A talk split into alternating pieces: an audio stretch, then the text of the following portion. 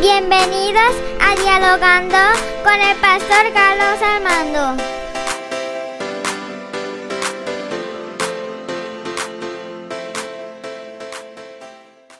Bendiciones, aquí el pastor Carlos Armando y bienvenido una vez más a Dialogando con. Oye, hace tiempo que no hacía uno, hace tiempo que no hacía un Dialogando con y me siento contento. El último, de hecho, fue eh, en la. En, presentando el libro de mi compañero Carlos Collazo, eh, su libro, y, y, hoy tengo una bendición, tengo otra, otra bendición, y, y, tengo que confesar que cuando entre, eh, tuve el diálogo con Carlos Collazo, mi gran amigo macho, y ya tengo a otro compañero más, gran amigo de muchos, de muchos años, siento una envidia de la buena. Yo, yo no soy un tipo envidioso, yo, yo me siento, eh, yo soy un tipo eh, feliz de la vida.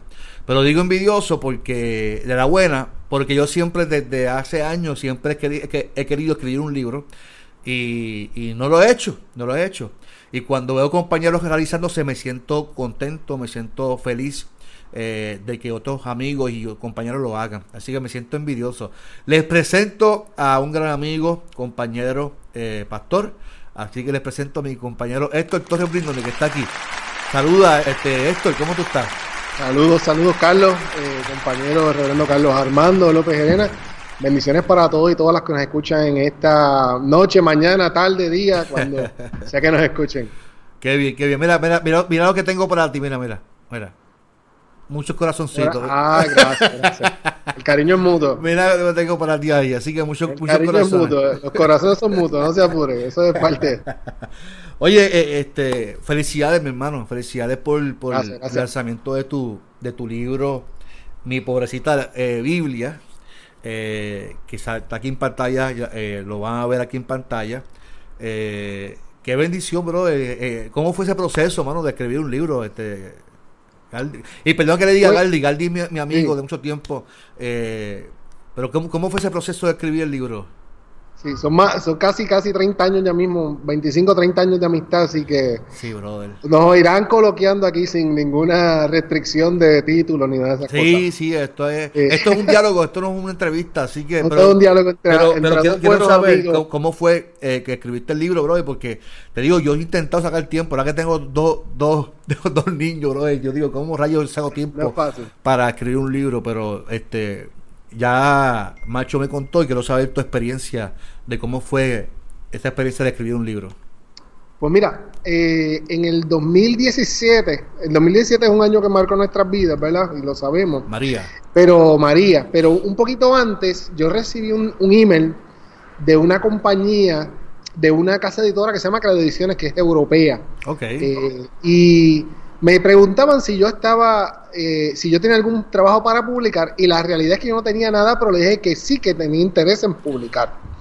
Eh, entonces comienzo a escribir eh, notas así en ratitos que tenía, buscando un tema para escribir, empecé a pensar a escribir del Apocalipsis, empecé a pensar a escribir la teología de Dios. ¿Tú siempre, tú, siempre has tenido ese interés de, hacer algo? Siempre he sido medio escritor. Eh, yo siempre he tenido guía de escritor desde, muy joven. Eh, cuando estaba en escuela superior yo escribí historia, eh, como leíamos Luis Rafael Sánchez, todos estos escritores, pues, pues siempre tratábamos como de, hacer algo parecido, pero la realidad es que pues en este momento, en el 2017, cuando recibo esa invitación, pues empiezo a hacerlo quizás de una forma más seria, pero todavía no muy convencido, ¿no? Porque la realidad es que para escribir un tomo tan amplio como requeriría escribir Teología de Dios o el Apocalipsis, pues era mucho más que lo que yo podía hacer como primer libro. Entonces, para allá, para el 2018, eh, yo tuve la oportunidad de dar una clase en la Escuela Teológica de la Iglesia Evangélica Unida de Puerto Rico, el Centro de Santa Isabel, y dimos la clase... ¿ah? En el sur, sí. En el, en el sur, sí, acá en el pueblo de Santa Isabel la iglesia que pastorea el compadre reverendo Alejandro García Toro, y empezamos a, dimos la clase de métodos exegéticos, que es, es lo que es el libro Pobrecita Biblia. Entonces, cuando miro, ¿verdad?, cómo, cómo trabajamos la clase y el interés y las, la bendición que provocó entre los hermanos que tomaron el curso que podían eh, hacer lecturas del, del, texto bíblico. Dije, pues esto es un buen tema que podríamos escribir y que casi nadie escribe.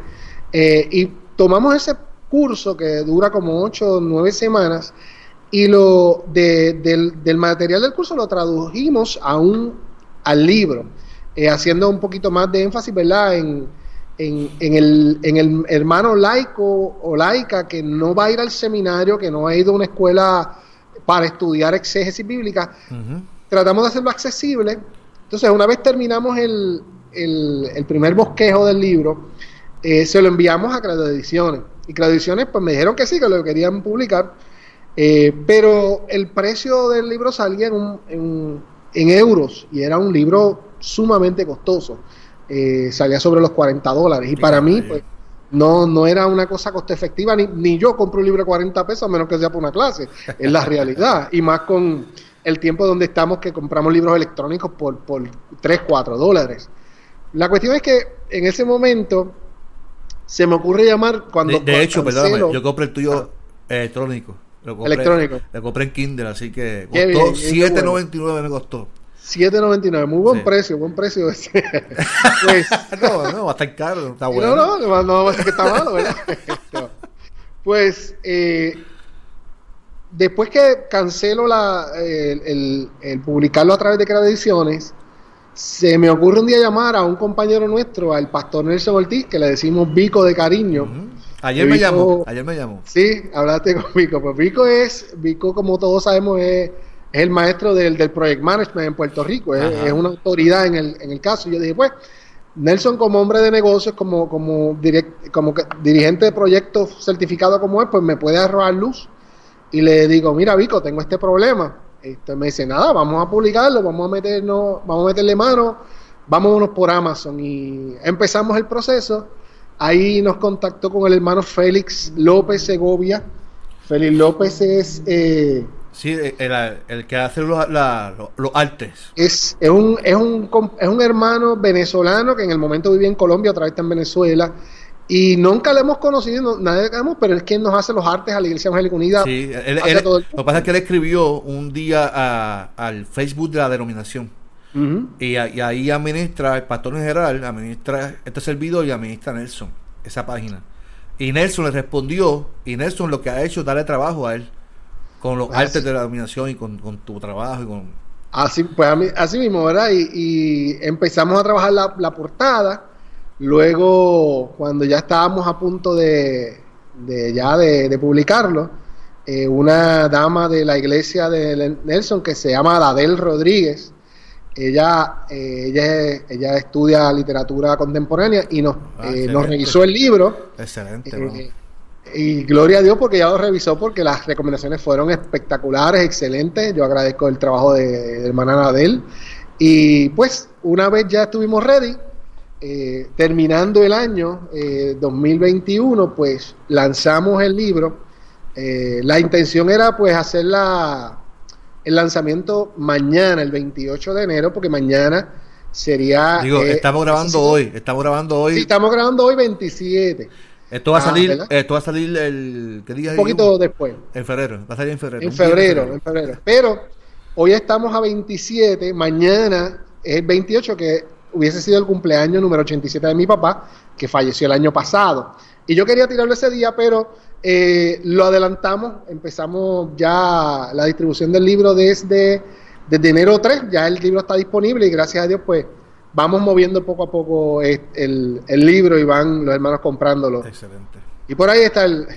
Todo qué el bueno, proceso. qué bueno, mano. Yo, yo me alegro de verdad que, que, que así ha, ha, sido la experiencia. De hecho, Nelson me, me tiró en directa. ¿Cuándo vamos para el tuyo? Y yo... Eh, vamos a ver, vamos a ver. eh, mira, es, es nadie puede escribir un libro de una sentada. Eso, sí. el, el, proceso de escritura es de ratitos en ratitos, tú escribes dos párrafos y vuelves a escribir la semana que viene dos más, escribes tres páginas, eh, pero es un proceso interesante porque nos enriquece. Eh, como hablábamos ayer, el pastor que no lee y la persona que no lee, pues se seca, no, no, claro. no tiene nada que producir, nada que claro. dar y los procesos de escritura nos obligan a leer, nos obligan a prepararnos, nos sí. obligan a, a mirar yo, otros Yo hasta otros ahora me, me, estoy enfocando, si voy a hacer el libro, en mi ensayo de integración que yo hice que es basado en la parábola del hijo pródigo. Muy bien. Y de, de- de mi experiencia con el texto, con la clase de Roberto Amparo, que en paz descanse, eh, y cómo yo veo a, a mi mamá en el padre. ¿verdad? Eh, Así que en eso, pero eso lo, lo hablamos después. Nos sentamos Ah, sí. después. Que bueno, mira, yo, yo estaba viendo que, que el prólogo lo hizo de hecho, el prólogo fue Nelson, el, el pastor Sí. Nelson, el pró- y yo vi unos lazos, eh, mira, hermana, da- dame añadir aquí, espérate. yo vi unos lazos ahí en ese prólogo, que vi esto, mira, yo vi esto. Yo vi como que mucho amor en ese prólogo. ¿Qué pasó ahí? Yo, yo, Nelson yo lo quiero mucho. Hay un amor especial entre todos nosotros, yo ¿verdad? hasta, me puse celoso, yo dije, espérate, pero sí, ese amor- pero no, te incluimos también. ese amor es Vamos mío. una línea ahí. ese amor es Vamos que mío. una linecita por ahí que diga Carlos también. Eso es lo de menos. Oye, estaba leyendo y, y no, te soy honesto, no me dio tiempo de leer- leerlo completo, lo compré a- hace dos días, pero leí gran, gran parte del libro y está, está bien interesante para los que nos están viendo ahora mismo por, por Facebook o por YouTube, porque tú coges el hecho de, de cómo la gente interpreta la Biblia sin ningún tipo de conocimiento, sin ningún tipo de, de, de- acercamiento a la cultura, la historia, lo político, lo gramatical, ¿sabes? Sin ningún tipo de acercamiento de nada. Leemos un, un parrafito y de ahí sacamos unas conclusiones que nos paramos desde el altar o viceversa, o, de, o púlpito o desde los bancos y, to- y tomamos unas posturas que, que- que realmente ha lacerado por años historia, ha lacerado lo que es la iglesia, digo yo, ¿verdad? Esa es mi manera de pensar. Entonces tú dices, en, en- en el primer capítulo, la Biblia dice, y lo dejas abierto al lector y comienzas a narrar de cómo fue tu experiencia en este proceso, de cómo la gente ha utilizado la Biblia, ¿verdad? Eh, Mano, y, y- y yo lo veo, lo, le- lo leía y me, me da gracia porque yo he criticado, es más, es más yo estos días, eh, eh, Galdi, estaba por escribir en, en- en mi Facebook, para que no me gusta tampoco que haya mucha controversia, el, el Facebook no es para que la controversia, porque hay gente que Ah. te sigue que no son creyentes. Pero si tú vas al médico, tú vas a buscar un médico que no tenga estudios en doctorado, eh, que sea un internista o tal cosa, o tú vas a ir al que tú crees que sabe, pero, pero, pero no tiene la preparación. Pues yo voy a, yo voy a ir a un médico que tiene la preparación para que atienda mi necesidad. Si yo voy, ahí, voy a buscar un pastor o una iglesia, el, mi pastor debe de tener una preparación académica en lo que él hace. No que lea y que, que Dios me revele lo que, lo que dice el texto, porque entonces vamos a caer en la Biblia dice. ¿Qué, qué tú, qué tú hablas ahí para los que nos están eh, viendo y- o escuchando en el podcast? La Biblia dice, ¿qué, qué tú, qué, tú- qué- qué tú te refieres con eso? Cuéntame. Es, es una frase, es una de las frases que más usamos en el contexto cristiano. Y como bien tú dices, Carlos, podemos usar esta frase para bendecir, para sanar, pero también a veces con buena intención, pero mal, mal orientado, esta misma frase puede condenar, puede lastimar, puede herir mucha gente. Entonces, la humildad ante el texto bíblico que debemos tener, muchas personas que la brincan, brincan por encima de, de la humildad del texto y piensan que el texto se escribió en el patio de la casa. Eh, ciertamente, sí, eh, eh, como si, como si Dios me hubiese dado a mí la Biblia, yo, yo fuera el único que supiera cómo interpretarla, pero no tenemos, ¿verdad? No miramos con responsabilidad, ¿verdad? También en nuestro entorno cristiano protestante, puertorriqueño, que es un, un, un protestantismo joven, no tenemos al, al menos 120 años de historia, las iglesias más antiguas nuestras, 120, 121 años. Eh, hay una demonización, si lo podemos llamar así, del pastor que estudia. Eh, se, se glorifica la improvisación, se glorifica el que el- la Biblia el dice porque espíritu, Dios me el lo dijo. espíritu, el espíritu y la improvisación lo enlazan, ¿verdad? Enlazamos, Dios lo usó porque el chacho de momento soltó la Biblia y empezó a hablar. A- a- Exacto. Sí, Y lo ponemos como la cosa más grande. Entonces, fragmentamos la Biblia, sacamos un pedacito, pero, pero ínfimo de un, de un libro, sacamos un montón de significado, sin tener en cuenta qué significaba para el autor, qué significaba para la comunidad que recibió el texto, qué implicaciones tiene históricas ese pasaje. Cultural, es, distinta a la, cultura, porque estamos a una gran distancia, como una de las cosas que decimos en el libro, nos separan siglos de historia, nos separan cultu nos separa la cultura, nos separan los lenguajes. Eh, eh, hay unos círculos, en, especialmente en Estados Unidos, que dicen que la única Biblia verdadera es la King James en inglés. la Reina Valera, sí, sí. Eh, en el caso latino, la Reina Valera 60 es la única y la Reina Valera 60 tiene un montón de errores de traducción. Y una de las cosas que hacemos en, en, varios de los capítulos, no solamente en el primero, es decirle a las personas, mira, el texto corrió siglos y personas sacrificaron su vida para que ese texto llegara a nosotros. Hubo gente que perdió la vida por, por defender los textos bíblicos, eh, que hoy tenemos fácilmente en nuestra Biblia o en nuestro celular. Hoy lo tenemos electrónico, pero esto le costó la vida a mucha gente. Fueron siglos de historia y toda esa historia hay que tenerle, hay que respetar esa historia, hay que respetar las comunidades que escribieron el texto. Antes de yo decir, la Biblia dice, porque yo me lo inventé como si Dios fuera mi primo, ¿verdad? O como si yo fuera el hermano mayor de Jesús. Sí, sí. Y lamentablemente eso abunda mucho. Eh, hay dos conceptos eh, que trabajamos en el libro. La exégesis bíblica, la exégesis es que nosotros vamos desde afuera del texto y entramos al texto lo rompemos en partes y miramos sus partes, el detrás del texto, dentro del texto y, de, y delante del texto. Y está lo que llamamos la inségesis, cuando en vez de nosotros ir al texto para que nos diga qué significa o qué pudo significar para las primeras comunidades y qué significa para nosotros, la inségesis es que nosotros le decimos al texto lo que él significa desde nuestro lugar. Y eso es mucho lo que abunda. La Biblia dice que ayúdate, que yo te ayudaré porque el que madruga Dios lo ayuda. ¿Y dónde dice eso?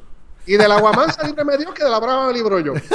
Entonces, la Biblia dice con esta convicción y tú dices, pero eh, ¿dónde dice eso en la Biblia? Ah, ah mira, perdón que te interrumpa, Galdi. A mí ah. una vez un hermano me dijo, yo me voy a esta iglesia porque total la Biblia dice, más adelante vive gente. y yo, decía, ¿dónde dice eso? Y miren, lo, lo, triste es que el buen corazón de, la, de muchas personas el amor al Señor, la humildad, ¿verdad?, de muchas personas, puede ser que algunos lo aprovechen para, para, para imponer sus ideas, para abusar, para explotar, para... Eh, los pastores escuchamos historias de terror todos los días de gente que con el texto bíblico los han lastimado, los han manipulado, los han coercionado, eh, gente que le han quitado las casas básicamente para que el pastor viva como un rey eh, y cosas es fuerte, bro, es fuerte. Yo, yo, es fuerte las historias que escuchamos. Este día, escribir, sí, perdóname, yo, yo, yo escuchaba ayer mientras caminaba y corría un podcast de, se llama Conciencia, bro, es, bien profundo, bien interesante y, y, uno de los, de los que estaba hablando en el podcast decía que posiblemente eh, si, si, si existiera el cielo realmente o el infierno que en ese cielo o ese infierno o en el cielo, ¿verdad? Se encontrarán aquellos que fueron lastimados y fueron abusados por pastores y ministros que, que, que, que se enriquecieron a cuesta de ellos y que esos que estuvieron lastimados van a recibirlo y lo van a perdonar con amor. A pesar de que en la tierra ellos abusaron utilizando la Biblia para maltratar y, y, sacarle dinero a, a su freguesía, brother. A, mí eso me impactó, brother, porque la verdad es que cuando yo escucho pastores y ministros o, líderes, cantantes, lo que sea, brother, que utilizan la Biblia y utilizan este concepto de reino de Dios para enriquecerse ellos, eh, para mí es fuerte. Yo digo, ¿qué Biblia estarán usando e interpretando? Porque, eh, no sé, mano, estamos viviendo tiempos donde realmente tenemos que ser bien cuidadoso con lo que decimos y cómo, cómo la, la iglesia eh, está llamada a edificar y a restaurar, hermano. No, digo, ese es mi pensar, de verdad. Claro. Y me, afectó, me afectó eso, lo que Ciertamente, eso es lo que buscamos en, al escribir el libro Pobrecita Biblia, que, que las personas tengan herramientas, unas herramientas eh, que los estimulen a leer, eh, que los estimulen a comprar comentarios bíblicos, eh, que los estimulen a, a, a, retar la interpretación que han escuchado todo el tiempo de un texto bíblico. Excelente, mano. Y que, los, y, que lo, y que se puedan extender a nuevas interpretaciones, interpretaciones que nos lleven a desafiar hasta nuestros teólogos eh, históricos, ¿verdad? Lutero dijo, pero Lutero lo dijo en el siglo XVI, ¿verdad? Uh -huh. Entonces nosotros a veces eh, endiosamos más lo que dijo Lutero que lo que dice la Biblia, La con Biblia. el respeto a mis hermanos luteranos, que los quiero mucho a todos, ¿verdad? Pero, y así lo hacemos con Juan Wesley, lo hacemos con, con los distintos teólogos Sí, con históricos. Juan Calvino, con muchas... Sí, Calvino, Sí, con, sí. con todos los reformadores, los contrarreformadores, pero la Biblia continúa hablando, el libro, la Biblia es palabra viva, y es palabra viva cuando la interpretamos correctamente, cuando permitimos, ¿verdad?, que, que el, el estudio profundo nos lleve a descubrir la verdad que está en ella. Ciertamente hay dos formas de leer, y perdona que te coja tres segundos más. No, yo- yo- hay carajo, momentos donde nosotros aquí. vamos a leer la Biblia eh, confesionalmente, como decimos, la vamos a leer de tapa a tapa hasta los mapas y vamos a decir que esa es verdad. ¿Qué literal? ¿Verdad? ¿Qué literal? Es literal, vamos a leer el Salmo 23 y vamos a sentir el amor del buen pastor que nos abraza y que nos pastorea y que nos conduce por los caminos difíciles de la vida y, y pase lo que pase, el Señor es mi pastor. Pero hay textos en la Biblia que mal interpretados son terribles. Hay un ejemplo que damos de Segunda de Crónicas 28, me parece que es.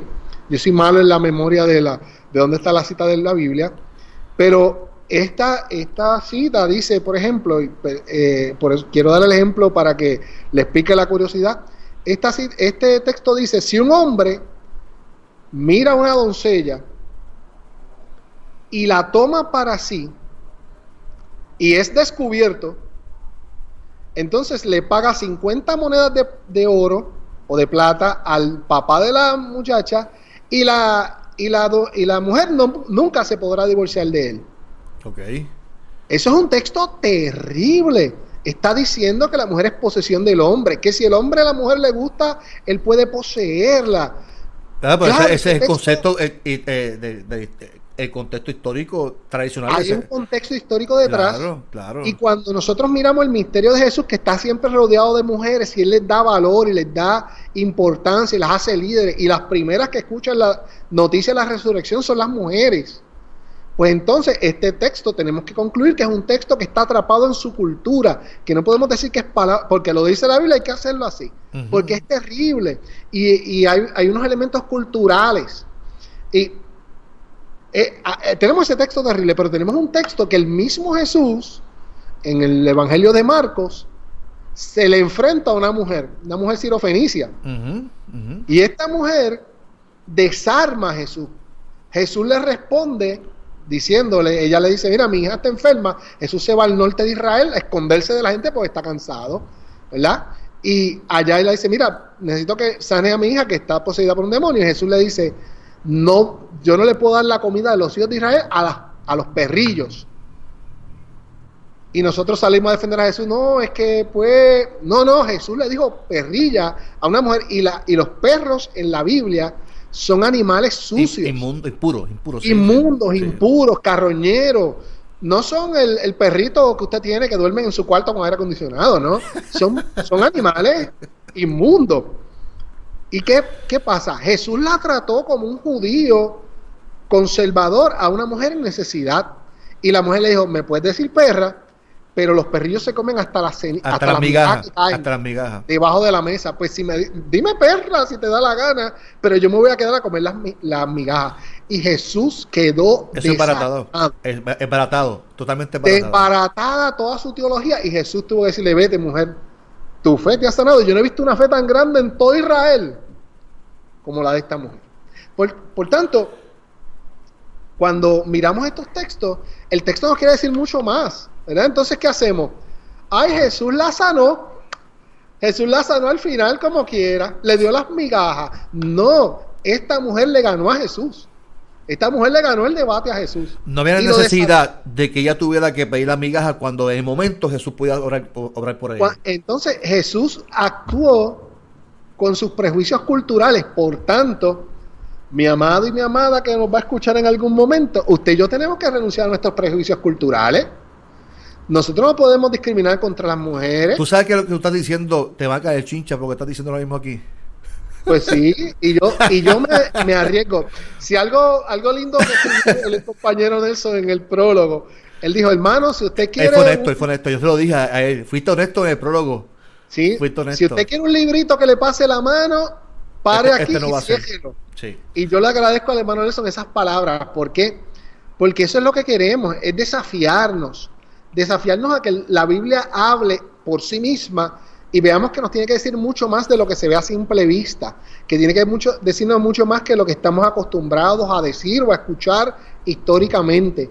Y yo quiero que ustedes, los que alcancen a leer mi libro, se molesten conmigo, pero que lean y que vayan a, y compren comentarios de calidad y busquen eh, referencias de calidad para que entonces se convenzan por sí mismos que la Biblia es mucho más grande que mi interpretación, que mi visión del mundo, que la visión de mi iglesia. La Biblia es mucho más grande que Claro, claro, no, definitivo. Oye, Galdi, y, en el segundo capítulo se formula la pregunta, ¿por qué entonces estudiamos la Biblia? Entonces, eh, yo he visto, hoy en día la gente estudia la Biblia y el conocimiento a veces lo utilizamos para tener posturas en Facebook o en las redes sociales, para humillar a otras personas por el conocimiento. Nuestro interés hoy aquí no es humillar y decirle que usted no sabe y nosotros sí, porque no es eso. Nuestro interés con esto es que despertar en usted el deseo de profundizar en el texto para que nadie les engañe y para que nadie los lleve por caminos oscuros en el texto, sino que usted pueda tener la capacidad y el conocimiento de interpretarla, ¿verdad? No en una, una verdad absoluta, porque eso es, imposible, es imposible, pero sí en un conocimiento que nos libere. Eh, ¿Qué tú profundizas ahí, Porque me, me, me, me, gustó mucho lo que escribiste en ese capítulo, eh, porque es nuestra realidad como pastores lo, lo que vemos constantemente. Pues mira, la Biblia la estudiamos porque la iglesia es la extensión del reino de Dios. Tenemos una misión que cumplir. Y la Biblia es donde nosotros aterrizamos. Pero como decimos en ese capítulo, la Biblia se escribe muy lejos de aquí. Estamos hablando de una separación de muchos siglos. El texto más antiguo puede tener 36 a 38 siglos de distancia de nosotros, de escrito, que es los primeros capítulos de el Génesis, el Éxodo. Eh, el primer el texto más viejo es el Cántico del Mar, de, eh, me parece que es Éxodo 15 eh, echó los carros al, de Faraón al mar. Exacto, y e, ese texto es uno de los más antiguos, si no el más antiguo que conocemos. Y hay una, hay una distancia histórica. Entonces, como tú dices, nosotros agarramos el texto para sacar pedazos, para fortalecer o, privilegiar mi interpretación. Dios es amor y fuego consumidor. ¿Dónde dice eso en la Biblia? A veces donde rayo, pero no lo voy a decir. ya lo dijiste. ya lo dije. ¿Dónde dice eso en la Biblia? Entonces, enfatizamos en Digo, perdóname, perdóname. Dice, hay un texto que afirma que Dios es amor. Hay otros que afirman que Dios es fuego consumidor, pero no es ese fuego consumidor sacado de contexto. Que me consume mi vida por ser un pecador. Es que es un fuego consumidor que consume dioses ajenos, porque Dios es celoso con su, con, con, su adoración a Él. ¿Sabes? Y, ahí que está el problema. La gente utiliza que porque queremos, es que queremos de, que la gente entienda que Dios es malo. Y Dios no es malo, Dios es bueno. Si fuera malo, pues ¿para qué yo voy a ser un Dios malo? Si Dios que quiere es castigarme y odiarme y que me pierda, ¿para, qué me creo? ¿Verdad? ¿Sabes? No, Dios no, no es malo. Dios es un Dios bueno y siempre ha sido bueno. Los que somos malos somos nosotros, los que queremos que la gente se, se pierda, ¿sabes? Y a, veces afirmamos más el infierno que el mismo, que el mismo este, Dios y me desahogo, bro. Sigue ahí. exacto, te entiendo. Y cuando nosotros fragmentamos la Biblia y no la vemos como una historia completa, ¿verdad? Como una historia que se complementa, que tiene, que tiene propósito, que tiene sentido, que tiene coherencia unas cosas con otras, que se relacionan los textos del Nuevo Testamento con los del Antiguo Testamento y viceversa. ¿Qué hacemos? Que privilegiamos unos pedacitos de la Biblia y hacemos una historia, hacemos una teología sobre ellos y dejamos el resto de la Biblia. Algo que, que, yo no está en el segundo capítulo, pero que tiene que ver con lo que me dice, es que yo digo que Jesús de Nazaret es el centro para la iglesia desde donde comenzamos a interpretar el texto bíblico. ¿Por qué? porque todo apunta a Jesús. La Biblia no es que Jesús está en, el Génesis, escrito el nombre de Jesús escondido debajo de, de, las letras griegas, sino que toda la historia, la historia de, Dios, si lo podemos llamar así, es la historia de la salvación. El Dios que, se, que crea con amor, el hombre cae, pero Dios está buscando reconciliarse con el ser humano. A la misma vez está tratando Dios en toda la historia bíblica de que la gente entienda el segundo mandamiento. ¿Cuál es? No tendrás dioses ajenos delante de mí. Cuando el ser humano, que fue creado para tener una relación íntima con Dios, de amistad, de amor, va a buscar su felicidad en otras cosas y mete dioses ajenos, se mete en la idolatría, que es la, la base de todo lo que llamamos pecado. ¿Qué pasa? Tú buscas la felicidad en otros lugares, buscas la felicidad en, otros, en, en, otro, en otras cosas pasajeras de la vida, entonces la vida se descompone, la vida del ser humano pierde valor, pierde sentido. Y la historia dice que Dios nos amó tanto y trató de, de, de, que entendiéramos tanto ese amor, que se encarna. La historia de la Biblia nos cuenta a un Dios, como dice el doctor Samuel Pagan, me encanta esa frase que lo usa, el Dios cuya gloria no pueden contener los cielos de los cielos se hace ser humano, se hace hombre, se hace frágil como nosotros para demostrarnos ese amor. Entonces, todo lo que nosotros leemos y apunta, apunta a ese Dios que nos amó tanto que se hizo frágil. Entonces, cuando yo entiendo ese Dios que se hizo frágil, que como decías ahorita, a ti te gustó la, historia del hijo pródigo, que es más el padre pródigo que el hijo pródigo. El hijo era un sinvergüenza y el papá era amoroso que lo recogió. Pues mire, esa es la historia de la, Jesús condensó la Biblia en esa parábola. Eh, los seres humanos nos, fuimos, le dijimos, por mí estás muerto a Dios. No, dame mis chavos que me voy. Y tratamos de buscar la felicidad y, nos que, y caímos en el peor estado, cuidando cerdo. Y cuando decidimos. Comiendo comida de cerdo. Comiendo comida de cerdo. Cuidándole comiendo la comida de los cerdos, que es el animal más inmundo por, de, la, de la escritura, ahí caímos al peor estado. Comiendo estiércol. Pero cuando cuando nosotros entramos en conciencia, cuando caemos en, cuando despertamos de ese sueño y volvemos al Padre, en vez del Padre reclamarnos y regañarnos y votarnos, dice la Escritura que Él nos fue a buscar y nos abrazó a pastosos como estábamos y nos besó y nos puso anillo y nos, y nos vestió la mejor ropa y nos hizo una gran fiesta. Esa es la Biblia condensada. Entonces, cuando nosotros tratamos de interpretar a Dios fuera de eso, para que Dios eh, le dé macetazos a Carlos, porque a, mí no me gusta que Carlos tenga espejuelos o estamos desvirtuando la, la, validez del texto bíblico, estamos desvirtuando esa historia hermosa, ¿verdad? Que, que nos cuenta la Biblia tapa a tapa hasta los mapas. Pero algo que quiero puntualizar, ¿verdad? Y que quiero que usted lea el libro para que lo vea, es que acuérdense que quienes escriben el texto bíblico no son ángeles del cielo. Son seres humanos. El texto bíblico lo escriben seres humanos como usted, como yo, y lo lindo de la Biblia es que nunca esconde las arrugas, las verrugas y, la, las debilidades de los seres humanos. Nos deja ver. El, salmista deseó morirse, Job deseó morirse, Elías deseó morirse. O sea, eh, eh, estaban deprimidos. Estaban en una crisis terrible y lo, y lo, y lo pusieron ahí. Y lo pusieron en el texto, lo escribieron, lo, narraron.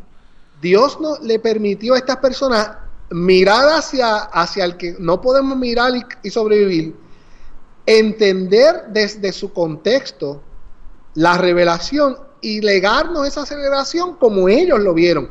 En la escritura de cada texto está impresa también la huella digital del escritor o la escritora. Por tanto, esa revelación Dios la puso en vasijas frágiles, en seres humanos, en una cultura, en un tiempo, en una historia.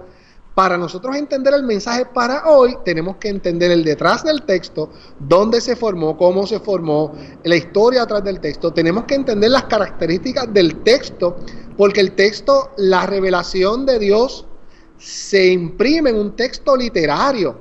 Entonces, ¿cómo escribimos los puertorriqueños poesía? Pues la escribimos de una forma distinta como la escribían los antiguos, por ejemplo.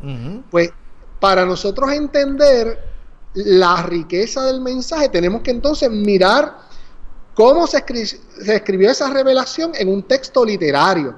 cómo ese texto tiene características, tiene poesía, tiene personificación, tiene prosa, eh, tiene distintos géneros literarios, eh, distintos, distintos tropos literarios, técnicas literarias.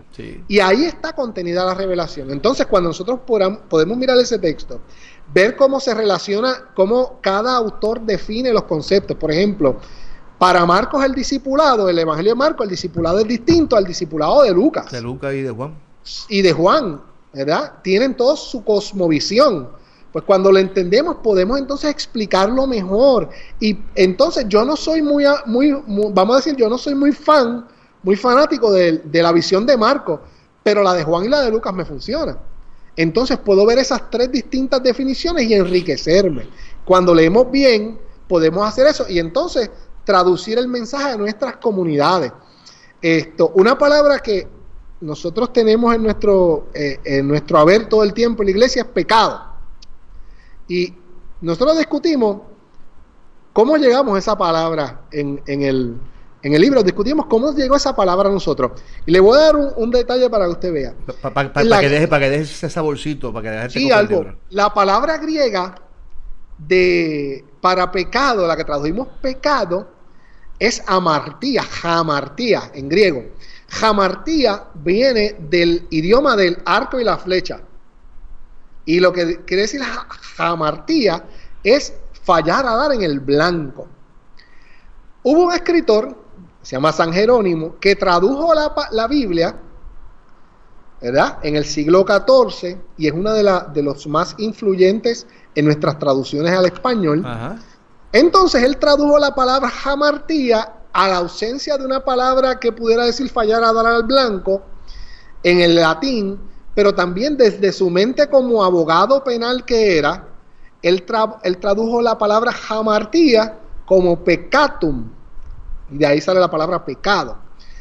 Pecatum significa una ofensa mortal que no tiene perdón.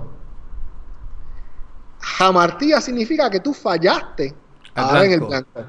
¿Qué, pasa? Que si nosotros hubiéramos tradu si hubiésemos traducido, valga, valga si lo dije bien o mal, esa palabra con el sentido original del griego quiere decir que cuando yo me equivoco y fallo, Dios me da la oportunidad de volver a intentar.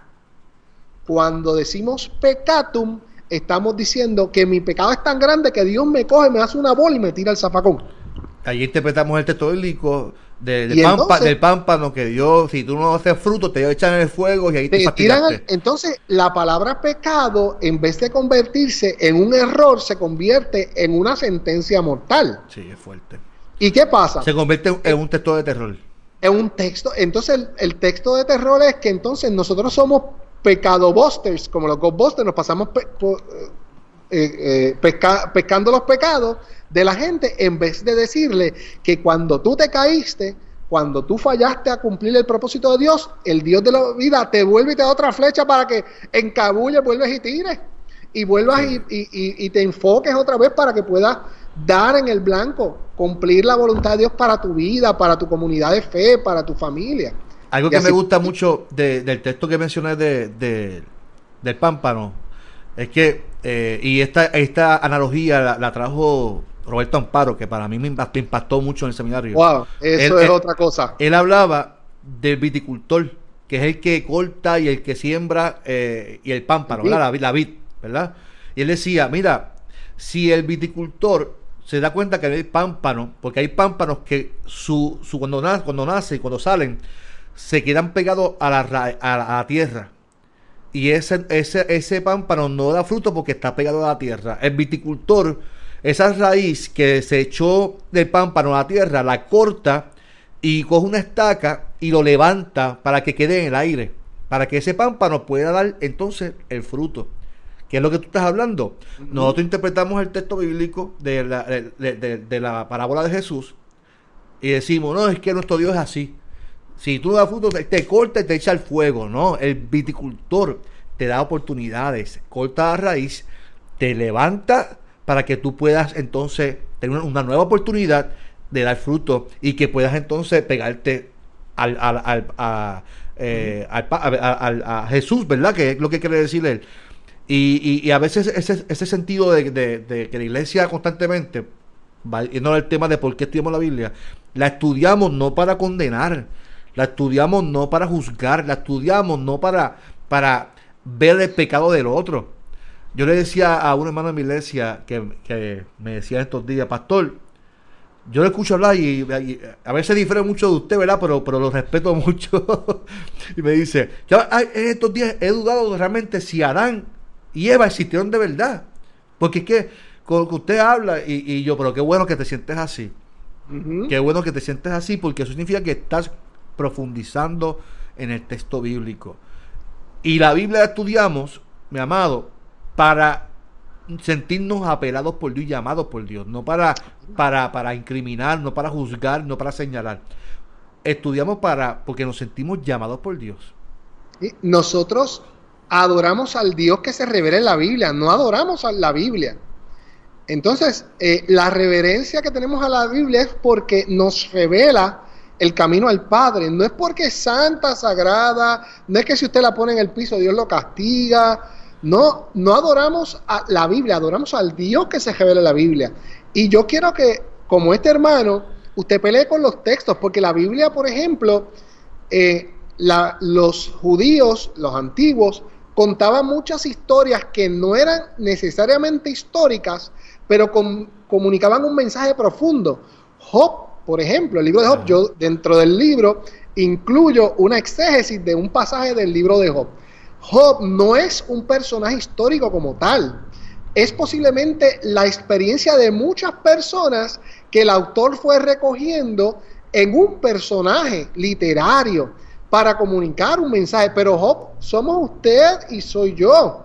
Porque hay momentos donde nos sentimos, donde las cosas nos salen mal, donde le reclamamos a Dios. Pero no deja de ser palabra viva el hecho de que yo no pueda encontrar el certificado de nacimiento de Job. Eh, eh, entonces a veces le ponemos más importancia a esos detalles que a, el, la sustancia. El, libro de Jonás. Jonás. Es un mito. Jonás, se va a Tarsis. Tarsis es Rusia, por allá arriba, el fin del mundo. Allá el Polo Norte. No hay forma de llegar en barco desde, desde el Mediterráneo. Y que, un pez se lo trague, que lo ocupa. y, que, saca vivo todo eso. ¿sabes? Eh, yo digo a los hermanos, aunque no es real historia, pero el, el, el propósito del libro tiene un propósito, ¿verdad?, para nuestras vidas. Porque la, la, la historia bíblica no trata de, de comunicar la, la, la historiosidad del, del, evento como hoy. Para nosotros, cuando contamos la historia, los que somos occidentales y somos modernos o postmodernos, nosotros contamos la historia para verificar los detalles de la misma. La historia, los antiguos la contaban para que hiciese sentido el mensaje que querían comunicar. Más que, y eso es parte de lo que trabajamos en, en, en, el, en el libro, ¿verdad? Que no se cuentan las historias para buscar dónde está Jonás, dónde nació, quién fue su padre y su madre, en qué cuna durmió Jonás cuando era bebé. Nada de eso es importante.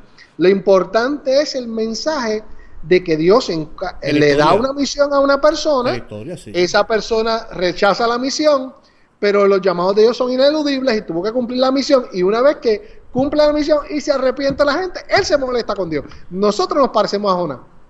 Cuando se arrepiente alguien de sus pecados. No queremos que lo perdone. No queremos que lo perdone, queremos que le salgan las cosas mal porque a mí me salen mal también. Igual que igual que le peleó a Dios, ¿por, qué tú permites tanto castigo? ¿Por qué tú no atacas al pueblo? ¿Por qué? Exacto. Abacú quería, Abacú para mí que era boricua, él. Abacú quería que, el mar se metiera por, por, por, por cuanto, tsunami y que le cuestionaba por qué tú permites no castigas a este pueblo. Mira, Carlos, gracias por, por, mencionar el tsunami. ¿Usted sabe cuántos mensajes de terror le han costado la salud emocional a nuestra gente en nuestras iglesias con los benditos tsunamis? Yo he escuchado cosas que, que, que yo le soy sincero, si ese es el Dios que esa gente le sirve, ese Dios yo no le quiero servir. Yo no quiero ser el siervo de ese Dios porque olas de 3.000 pies que cubren la isla completa. Eso tiene que, eso no es un tsunami, la Tierra se partió en 20 cantos y el planeta salió volando por la Mira, eh, estos días ponemos a Dios. Salió una señora que, que Dios quiere meter por cagua y que eso salió en televisión y una familia, una, una muchacha, se llevó a sus dos hijos para un monte huyendo de ese castigo que Dios iba a traer a Puerto Rico y que iba a comenzar por Cagua. Y el esposo llamó a la policía que su esposa se desapareció y la, y la encontraron en un monte con sus hijos, brother. Yo digo, ¿dónde está, ¿hasta dónde llega la ignorancia de la gente? Que le hacemos caso cuanto video, cuanta profecía, cuanta, cuanto mensaje de, de terror. Porque no, no escudriñamos la escritura. Ciertamente nos hace falta escudriñar la escritura y ver que esto no es un fenómeno de ahora. Si usted escudriña la escritura, se dará cuenta, por ejemplo, la, la, la Gálatas, cuando Gala- Pablo escribe la carta a la iglesia de Galacia, Pablo está furioso con, los con, los- con la iglesia de Desde Galacia. el primer capítulo. Desde el primer capítulo. Desde el primer capítulo está, dice, pero ¿y quién les dijo a ustedes que después de haber ya- recibido a Cristo vuelvan otra vez al judaísmo a, a circuncidarse? Pero ¿dónde rayo en sus cabezas cabe? Tan rápido Eh, se van de la verdad, tan rápido se olvidan Sí, de se esto. fueron, tan rápido los convencieron. ¿verdad? Entonces, eh, esto no es un fenómeno nuevo. Pablo fundaba una iglesia, Pablo seguía su ministerio, dejaba establecido un liderato, y no bien Pablo salía, caían los misioneros itinerantes a decirle, no, Pablo dijo que no hay que circuncidarse, pero la Biblia dice, mira, busca aquí, Ajá, aquí dice que hay que circuncidarse, y entonces la gente, en vez de vivir en la libertad, el gozo, la esperanza, la paz del Evangelio, viven atados a miedo, a terror, a, a- a dolor. Mire, la sustitución penal que tanto usamos, ¿verdad? Que todos somos pecadores, estamos destituidos de la gracia, todo esto viene de esa palabra pecatum. Entonces Dios es un Dios terrible, que, que, que, que si tú no le aceptas, ahora, pero si le aceptas en el último segundo te salva, y todo se trata del cielo, ¿no? Y del la miedo, del salvación miedo. es de aquí, de ahora, y del miedo a que me voy a perder. Y Dios está molesto, y Dios manda castigo. El planeta nosotros lo estamos castigando. ¿Cómo el planeta no va a reaccionar? Nosotros hemos- Dame un break, que te, te está, te estás moviendo mucho y Ah. te estoy cortando la cabeza. Te estoy moviendo. Pero esto es en vivo. Pues mira, yo me veo aquí. sí, no, pero, en el programa acá. Ahora ya, ya, ya, ya te ve la cabeza y la cruz, ya, ya. Ah, mira, me está dando Carlos Collazo. Dile que lo quiero mucho. Dios te bendiga, macho. Estamos en Sí, vivo. papito, estamos estoy aquí. vivo. Mira, Carlos, Carlos López dice que te quiere mucho. Estamos en un, te manda corazones. Estamos, estamos grabando una entrevista para lo del libro. Esto yo, yo no- quiero que sepa, eh, eh, Galdi, no te que yo esto no lo voy a editar. ¿Esto no lo vas a editar? Sí, esta conversación va a estar ahí. Va a estar ahí la conversación de amor de nosotros tres, dice Carlos. Está bien. Está bien, papito. No, no te apures. Dios te bendiga. Hablamos luego. Ok. Así se va este, este, este, este diálogo, así se va, con Te llamadas va, en telefónicas. vivo. Mira, el Benicio Molina. Esto lo puedes sacar en vivo. Mira. Benicio Molina. Ajá. Benicio Molina, cuando él grababa los discos, lo- uno de los discos lo grabó con Perucho. Que tú sabes que Perucho era la iglesia de Ceiba. Claro. Me claro. contaban las muchachas que él llegaba, él, de, él mandaba a hacer los ajelos, él llegaba y él decía, tú no vas a cortar, yo voy a cantar y tú no vas a cortar. Y tú sabes que los discos se pausa, se vuelve a hacer el Claro, sí, sí. El tipo era en vivo y dice, si yo hablo lengua, si lo que sea, tú pones, el tipo grababa, le grababa el disco, las ocho canciones en un solo día. Eh, rayos, Y eh, pelea, ay, no tengas. Y- no, pelea, no y Y no te detengas. Oh. que no hagamos, hagamos nosotros así ahora, sacamos pelando aquí a Benicio. No, no, no, no estamos esperando. Yo pensé que tú ibas a pelarlo, pero no pelaste. No, no, pero, Me Nacho. asusté de un momento. No, no, no, Nacho. Mira, Esto. este Galdi, eh, está- Ah. estamos hablando de, de un tema muy importante Y, y, y, y bromeamos y todo, pero para mí es importante que los que nos están viendo y escuchando entiendan que, que la, la, Biblia, la Biblia eh, es, es importante estudiarla en su contexto, en su cultura, hasta estamos hablando de Jonás, de, de Job, esos son, esos son asuntos gramaticales, literarios, ¿verdad?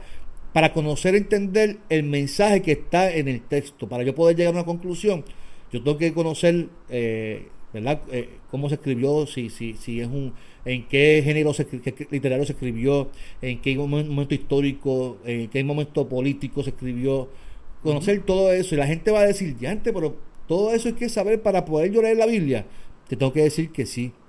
Sí, que, y, y, y, y- y mi interés, y además de, ¿verdad? de promover el libro de, de Galdi, de Héctor Torres, es que en- tenemos un problema serio que la gente no quiere estudiar la Biblia. No, los estudios bíblicos en la iglesia, en la escuela bíblica, la gente no va porque le gusta más lo emocional, el culto, la oración, esto, levantar las manos y llorar en el altar. Ahora, cuando vamos a estudiar, no, no, yo no tengo tiempo para eso. Y ahí es que está el problema. Porque si yo, yo sí lo que creo que el, estudio es quien nos transforma a nuestra vida. Mire, cuando yo me llamo más 18 años, yo lo contaba el domingo, yo, me, yo, no, yo, no entendía ni un pepino angolo de la Biblia, brother. Entonces Dios me llama a mí a los 20 años para que predique. A los 18 años. A los 20 empecé a predicar. Pero en ese proceso de dos años, de 18 a los 20 años, eh, hubo un proceso de, de, de, apertura del texto y a leer la Biblia. Y yo me sentí tan llamado por Dios estudiando la Biblia, Galdín. No fue en el culto. Donde yo me sentí llamado no fue por, el culto de adoración, hermano, es leyendo la Biblia. La transformación. ¿Tú te acuerdas? Yo, tú la conoces, Amner Caraballo, que es familia de tu esposa. Sí. Amner un día le dice a Wilfredo, oye, yo he visto un cambio en, Carlos López. Me acuerdo que esto fue en Juanadía que lo dijo ella. Y ese cambio surgió no por los cultos, surgió porque Carlos López decidió estudiar la Biblia. Y fue el texto que me apeló, que me transformó, que cambió mi carácter, que se dio cuenta de que yo estaba haciendo algo que no estaba bien y que Dios me lo decía por medio de su palabra, que me, que me, estrujaba y que me hacía de nuevo, brother. Así que yo estamos diciendo esto para que usted eh, profundice, porque esa profundidad de estudiar la palabra lo va a transformar, lo va, lo va a llevar a, a nuevas experiencias con Dios. Ciertamente, el, la Biblia es la base, el fundamento de nuestra fe. Nosotros conocemos al Dios que se revela en la Escritura, en la Biblia. Y cada vez que estudiamos un pedacito, como decía Carlos, de detrás del texto, de los géneros literarios, de, de todo eso desde el texto, añadimos posibilidades de significado y vemos que el texto primeramente es mucho más grande que nosotros y no una interpretación unilateral. Eh, eh, en una línea solamente, ¿verdad? El texto es mucho más grande y el texto, cuando dejamos que el texto nos hable, nos hable el texto bíblico tal y como es, sin imponerle a nosotros el significado, que eso es lo que hacemos, le imponemos significados al texto y los damos como palabra viva, pero cuando dejamos que el texto nos hable y vemos que es mucho más grande, se enriquece nuestra vida. Yo doy un ejemplo en el libro, ¿qué significa el Salmo 23, por ejemplo, para un joven que va a un examen en la universidad, un hombre que lo ascendieron en su trabajo y no sabe, ¿verdad?, eh, cómo, cómo va a ser ese trabajo nuevo. ¿Qué significa el, para una niña de 8 o 10 años que sus papás se están divorciando? ¿Qué significa para un anciano que ya está en los 90, 80 y pico, en el ocaso de su vida? ¿Qué significa el Salmo 23? Pues es el mismo pastor que pastorea, valga la redundancia, en distintas circunstancias de la vida y distintas capacidades de entendimiento. ¿Verdad? Y cuando yo llego a un punto donde puedo enriquecer ese pastor, lo puedo ver al pastor pastoreando a la niña que sus padres están divorciándose y la niña se está culpando, porque eso hacen los niños en un divorcio de sus papás. Y entonces ese pastor está acompañando a esa niña, pero también está acompañando al universitario que que no estudió y leyó el Salmo 23 antes de entrar. Y leyó, aunque pase el valle de sombra. Aunque vaya de sombra. este examen, Ahí, ¿verdad? no te me mal alguno. Mi espíritu. sí, comiendo en tu ¿verdad? Pero también ese anciano eh, que, que ya está en el ocaso de su vida y no entiende el por qué está enfermo, o su mente se está yendo ya, como pasa en la ancianidad, que la mente va perdiendo sus facultades. Claro yo le puedo hablar del buen pastor a todas esas personas cuando entiendo la grandeza de ese pastor que encontré en la escritura, que estudié, que profundicé en ella, ¿verdad? Y, así podemos hacer, podemos contar la historia de la salvación. Nuestra misión en la iglesia no es llegar a recibir. Sí, recibimos la palabra, recibimos lo emotivo del culto, que la emoción es parte de nuestra. Y es lindo y qué bueno que podemos llorar, levantar las manos, en la experiencia más pentecostal, danzar, brincar, hablar lengua. Todo eso es importante, qué bueno. Pero eso se tiene que traducir en que recibo la palabra, pero también recibo el llamado de Dios como discípula y discípulo de Jesús para yo ser agente del reino de Dios. Entonces, cuando usted no tiene profundidad, cuando usted no ha adquirido profundidad en la escritura, viene una persona por ahí y le dice tres disparates y usted cae en crisis. Le dice, no, porque es que el salmo lo que dice es que el pastor tiene una vara y un callado y da fuerte. Y usted cae en crisis. Pero cuando usted estudia lo que significa la vara, el callado del pastor, pues usted entiende que ese Dios es un Dios amoroso que quiere dirigir sus pasos al propósito de Él y que cuando usted esté por los valles oscuros de la vida que van a llegar, pues mire, usted pueda tener herramientas para creer en un Dios que lo está acompañando. Y eso da, esa profundidad viene cuando nos sumergimos en la escritura, cuando leemos bien la escritura y cuando vamos madurando. La fe nuestra tiene que madurar.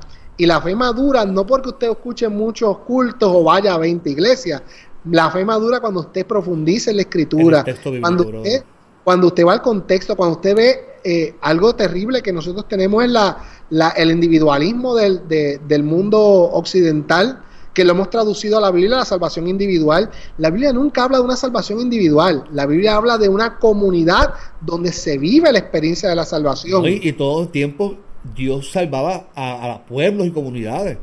Ciertamente, y Jesús dijo, donde hayan dos o más en mi nombre, allí estoy yo, no para decir que Dios no está con el que está solo, sino que la manifestación plena del amor, la gracia, la, vida de la iglesia se manifiesta en la comunidad. donde hay dos, este, este, ese, ese cliché o ese, no sé cómo llamarle, la salvación individual lo utilizamos de una manera egoísta para decir, yo me voy para el culto que se fastidia mi esposo o mi esposa.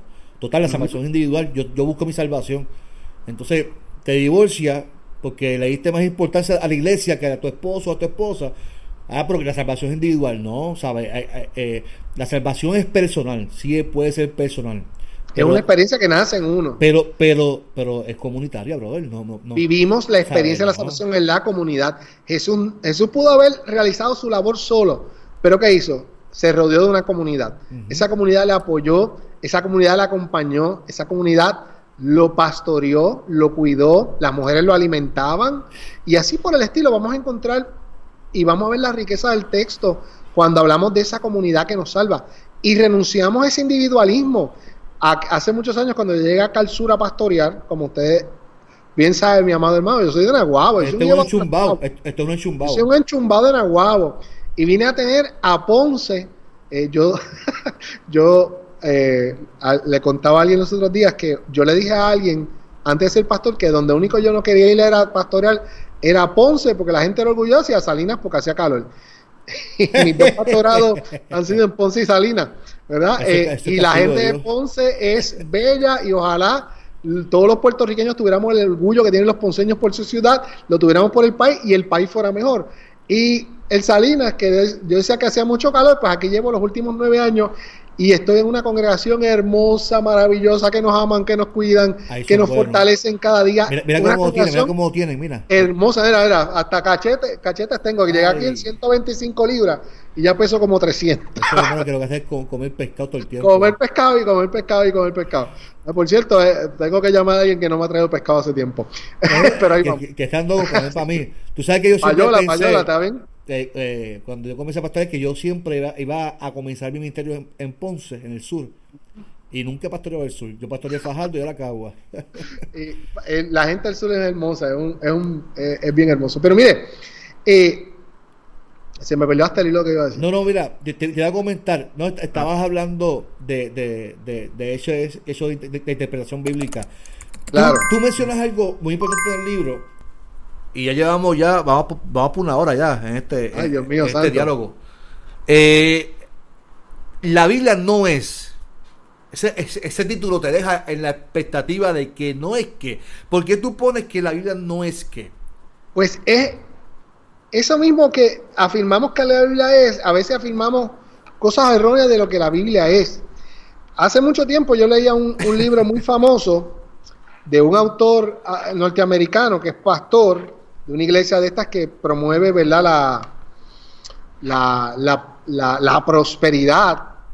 Nada malo con prosperar, pero la Biblia no dice lo, que a veces repetimos.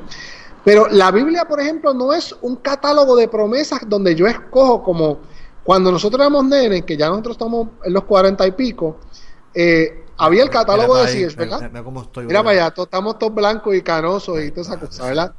Esto está difícil. Pues, ¿qué hacían nuestros papás a veces?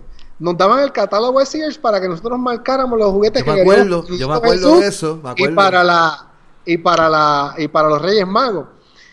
Y ciertamente tú podías marcar el catálogo entero, pero los Reyes Magos y el Niñito Jesús traían lo que tenían en su presupuesto, o Santa Claus, depende de quién fuera tu Ajá. casa. ¿Verdad? Pues a veces queremos tratar la Biblia como el catálogo de Sears. A mí me gusta este pedacito del Salmo 23, a mí me gusta este pedacito de Mateo, no. Y no es un catálogo de promesas, es un llamado a seguir las pisadas de Jesús, a ser sus discípulos. Entonces, cuando yo trato el libro como, como la Biblia como, como un catálogo de promesas que yo escojo como un buffet lo que me gusta y lo que quiero para mi vida, dejo fuera el llamado de Dios, dejo fuera el compromiso con la cruz, dejo el compromiso de cargar mi cruz. Y eso no es el propósito de la Biblia. La Biblia es una historia que nos lleva a la- al discipulado, al seguimiento de Jesús, a la reconciliación con Dios. No es para yo, ah, pues este texto dice, y si haces esto prosperará. Pues si yo doy siete vueltas al bloque de mi casa eh, o mío. a la manzana de la iglesia, Va pues vamos mío. a prosperar. Vamos a ser mío, Y- sí. ¿No? Entonces, eso, eso es lo que, parte de lo que decimos. La Biblia no es, por ejemplo. Un libro de, de ciencia, es un libro de teología. Y si tratamos, por ejemplo, el tema de la creación, Adán y Eva, que ahorita tú lo mencionabas, un, hermano de la iglesia, muy sabiamente dijo, Pastor, yo creo que eso, eh, eso como que no existieron, ¿verdad? Eh, pues mire, muy probablemente cuando miramos el texto y tratamos de hacerlo un libro de ciencia, la ciencia, el, el libro no nos va a hablar de ciencia, nos va a hablar de un Dios creador y detrás del- de la creación de ese texto, que lo explicamos en el libro, hay una, hay por qué el, por qué el Génesis empieza como empieza, ¿verdad? ¿Por qué Dios creó todo? ¿Por qué Dios creó la luz? ¿Verdad? Eso tiene una, es, es una contralectura de lo que era la, la, la, la explicación de la creación en el mundo babilonio. En el mundo babilonio se decía que el mundo se creó cuando Tiamat, la diosa del mar, peleó con Marduk, el dios más grande de, de los babilonios. Entonces Marduk con una espada y cortó por la mitad a Tiamat. Y lo que cayó para abajo, la sangre hizo el mar, y lo que cayó así para arriba, el reguero de carne y, y pellejo, pues que creó el cielo. Entonces, ¿qué ellos dijeron? La tierra se creó del caos. ¿Qué dice la escritura? La tierra estaba desordenada y vacía y Dios, en su inmenso amor, con el poder de su palabra, cogió todo lo que estaba desordenado y lo puso en orden. Y lo puso en su lugar y una vez lo crea, Dios ve que esa creación es buena y cuando vio que la creación era buena, crea al ser humano. Y lo deja en un paraíso. En otras palabras, la, los crisis, la crisis y los caos que vivimos hoy y hemos vivido históricamente los seres humanos, no es que la creación sea un accidente, es que nosotros le dimos la espalda al Dios que nos hizo un paraíso perfecto. Eh, eh, eh, pa- para mí, bicho, ahí, en el caso de Génesis, y la gente que lee la Biblia, es que damos que el- lo que está escrito ahí es literalmente así fue. Claro. Entonces hay que Lectura conflicto de, del de- de- de que yo leo y es como, eh, ah, y que eso, fue- eso fue así, si ahí está escrito. Moisés, lo Moisés estuvo ahí, parece que lo, lo escribió, ¿sabes? Y parecemos que somos primos de Moisés, que, que Moisés no lo dijo a nosotros personalmente. Sí, es fuerte. Entonces, algo que decimos en el libro es que la Biblia no es un libro que cayó del cielo. La Biblia es un libro que se forjó en la historia. Si nosotros miramos la Biblia literalmente, como hacen algunos sectores conservadores, la Tierra dicen tiene 6.000 años. Pero es que tenemos, hemos encontrado dinosaurios, esqueletos, eh, remanentes de dinosaurios que tienen siglos. Sea que la Tierra se creó desde un Big Bang, que el Big Bang dice que lo primer, la teoría del Big Bang de, eh, del escritor este que murió hace poco, el físico inglés, se me escapa el nombre ahora, el que estaba en una silla de ruedas, Hawking. Hawking dice que, la, que lo que primero fue un hoyo negro y de momento es una explosión y lo primero que salió fue la luz. Pues la Biblia, desde la teología, capturó eso como el primer acto creador de Dios. Hágase la luz. Estaba todo eso le doy vacío y Dios dijo, hágase la luz. ¿verdad? Pues mire, nosotros vemos esa belleza, pero también otra cosa que decimos en ese capítulo, la Biblia no es que la Biblia no es un mapa profético para que nos conduce al fin de la historia. La gente ahora mismo El coronavirus. Está ahí, está en la Biblia. Está ahí la Biblia. Las pandemias, las pandemias están ahí. Las, Las plagas, las plagas. la Biblia. Las plagas de Moisés. Oye, diablo. Sí. De Moisés Entonces, adjudican todo eso, bro, para... Y la Biblia contiene profecías, claro que sí, la Biblia contiene unas profecías ya cumplidas, contiene unas profecías a cumplirse, pero cuando a Jesús le preguntaron cuándo el fin, él dijo, pues eso a mí no me interesa, solo sabe el Padre. Lo importante es que usted esté listo, lo importante es que usted viva preparado. Entonces, cuando la, la- la Biblia se trata solamente del fin y, y- y estamos buscando el final de, de la, de la historia en todos lugares, ahí construimos esa, esa imagen de ese Dios vil, doloroso, que, que, que, que nos tiene a un azote, ese Dios que se ofende. ¿no? Y que está pendiente, bro. Él, Sí. él está pendiente a, eh, a ver cuándo tú tropiezas para... Para, para, para darte, Sí, para caerte sí. encima. Entonces, ese Dios, ¿verdad? Y, y eso es parte de lo que decimos en el libro, ¿verdad? La Biblia en nuestro contexto, y, y- y con esto termino lo- de este capítulo, la Biblia en nuestro contexto es un amuleto. Sí, está en la, en la, La cama. gente abre la Biblia ahí. en el Salmo 23 y la pone en el dash del cajo para que no se lo joven. Entonces el pillo abre la puerta, coge la Biblia y la tira. ¿Verdad? Eh, Y se no, roba el la. Biblia no es un amuleto. Si tú pones la Biblia en tu casa, te van a robar con ti la Biblia. Yo recuerdo un familiar hace muchos años, ya murió, que yo fui a su casa y tenía una Biblia abierta, bien linda, del Salmo 23. Y yo en el fin toqué y tenía una clase de capa de polvo esa Biblia. Había una capa de polvo en el Salmo 23. Esa, Biblia no habían ni cambiado esa página ni la habían leído en siglos posiblemente. La Biblia no es un amuleto, la Biblia es palabra viva. Y entonces decimos lo que no, la Biblia no es, pero también decimos lo que la Biblia es en el libro, lo que debe significar para nosotros. Y esa lista puede extenderse más allá de, de nuestra lista. Sí, definitivamente, definitivamente.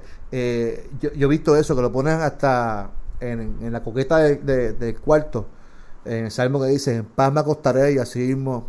Porque no, no, no, no lo leen, no leen la Biblia, pero está ahí puesta, porque si yo está puesta y está abierta, hay unos espíritus que me van a cuidar.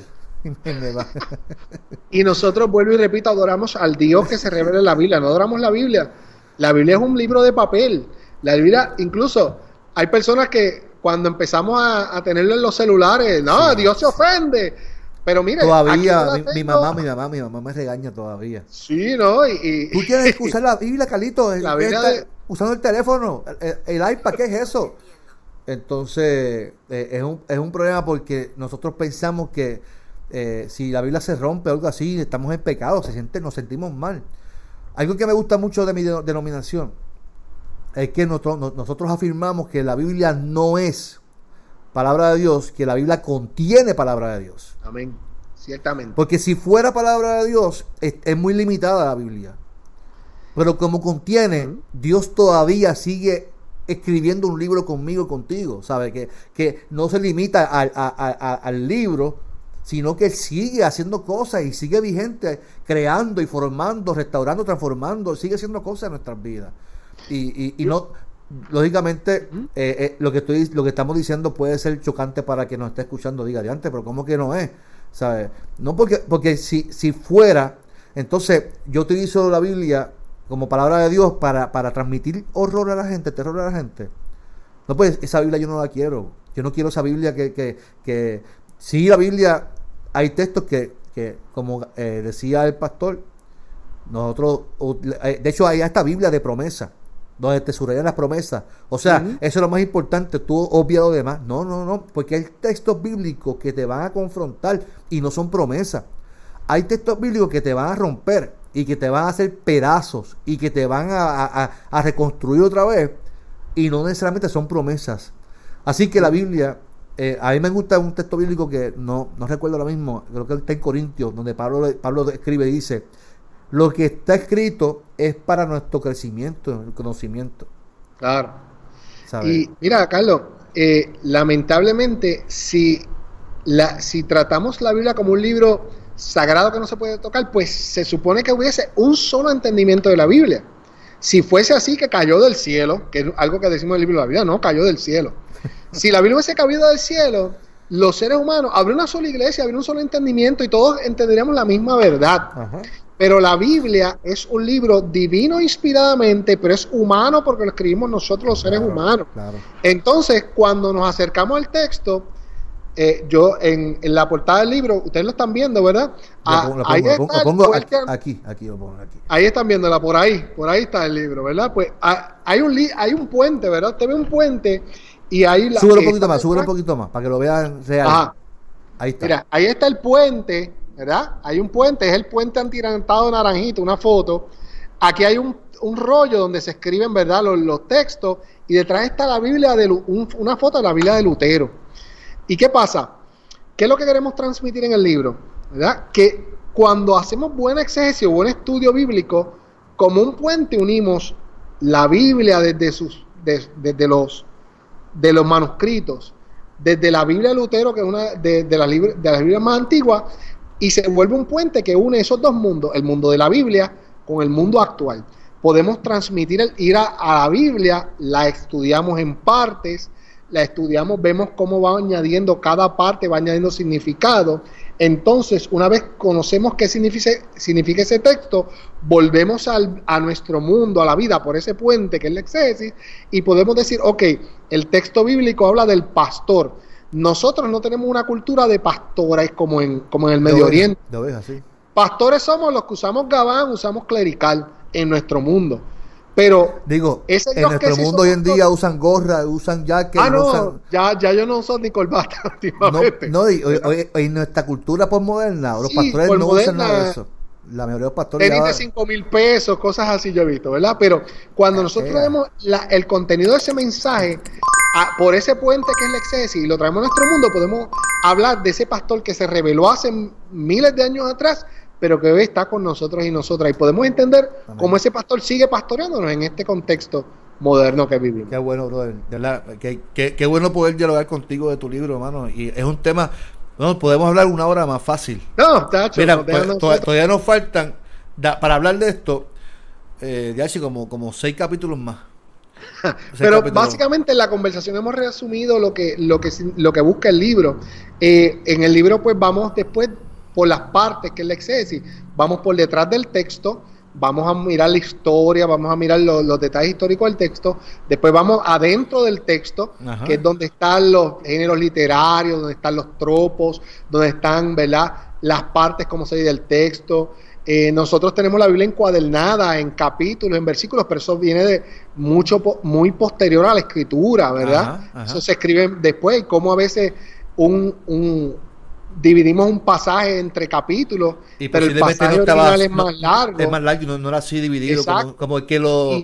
eso lo explicamos. Sí, sí. Y también te lo explicamos en el libro. Entonces, miramos ese dentro del texto y después hablamos de delante del texto, que son las cosas que deben ser los hilos conductores que nos guíen a través de ese mensaje antiguo a ser relevante en el día de hoy.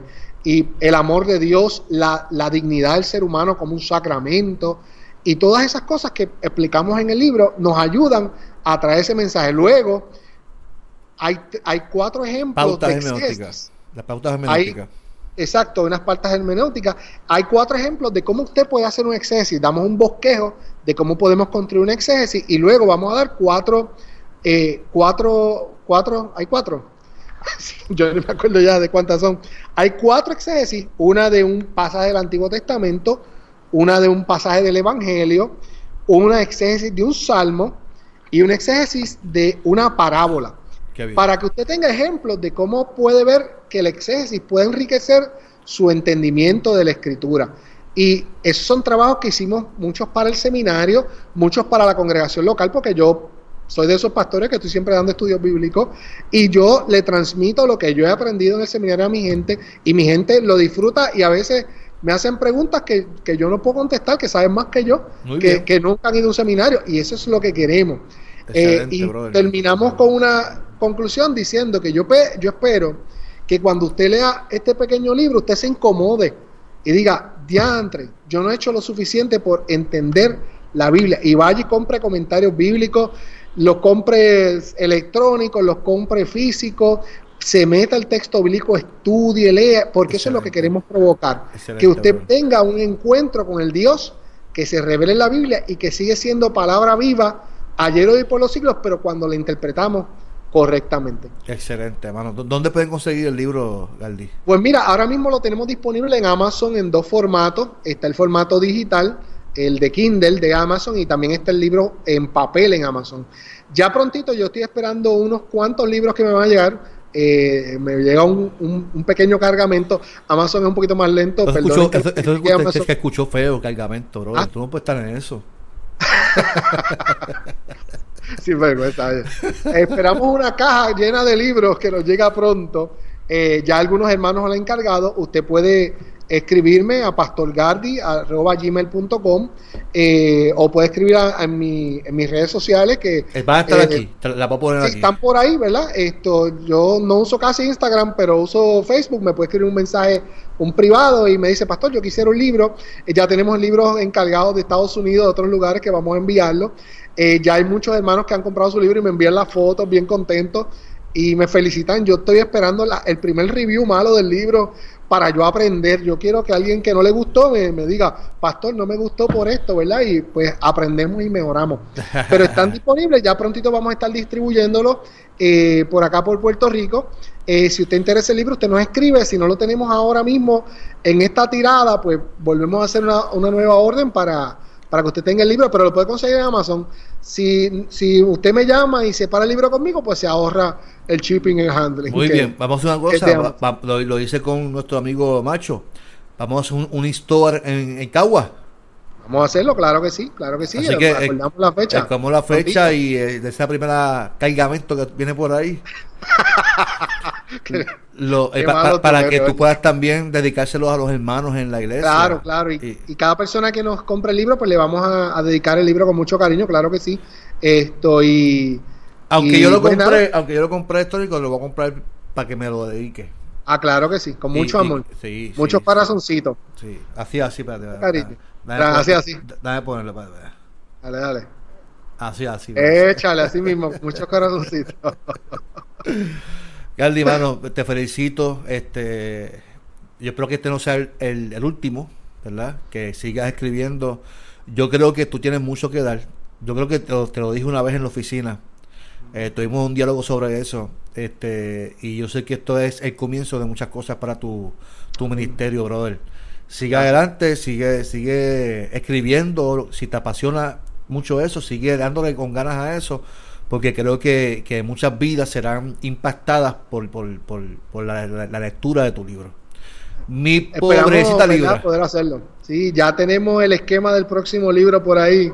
¿verdad? Lo que pasa es que estamos en el último año de, estudio doctoral, ¿verdad? estudio doctoral. Un saludo a mis compañeros del seminario, que yo sé que van a ver esta grabación, eh, del, del, programa doctoral de, de nuestro seminario de cuidado pastoral de la familia.